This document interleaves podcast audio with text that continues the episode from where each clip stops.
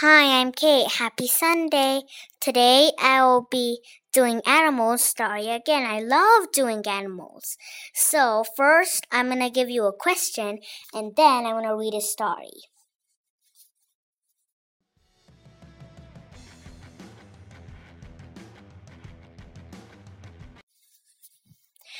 First, I am going to do the question.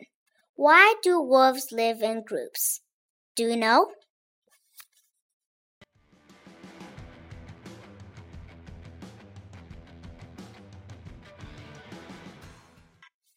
Now I'm going to say the answer. Wolves live in family groups called packs. The wolves in a pack work together to hunt and take care of the pups. 你知道为啥 wolves 一起生活吗？因为他们打猎，还有照顾他们的孩子。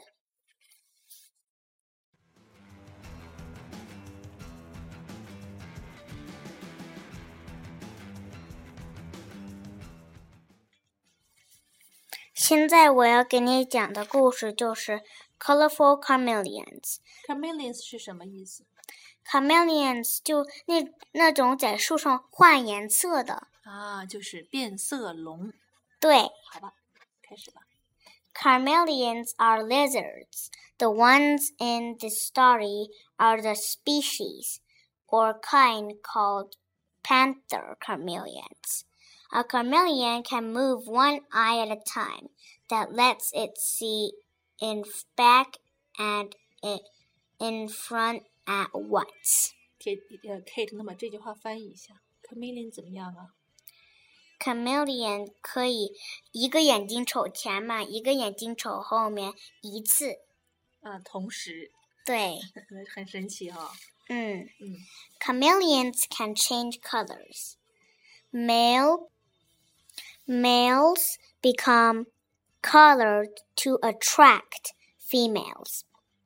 Females are less colorful. 所以谁更漂亮啊？男孩更漂亮。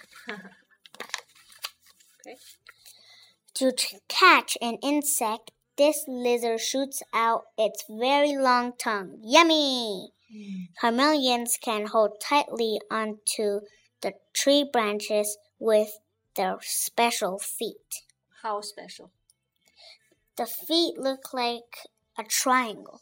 嗯，OK，就它的脚像个支架一样，所以它能牢牢的把在树上啊。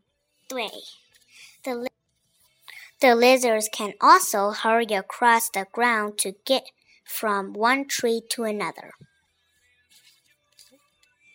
Some people keep these lizards at, as pets.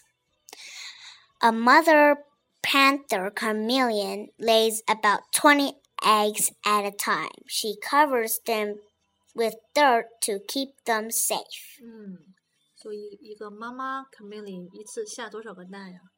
二十个蛋。嗯 Panther chameleons come from Madagascar, in islands country of in Africa. 嗯，Madagascar 就是我们通常说的马达加斯加。变色龙好神奇呀、你喜欢变色龙的故事吗？下次再见。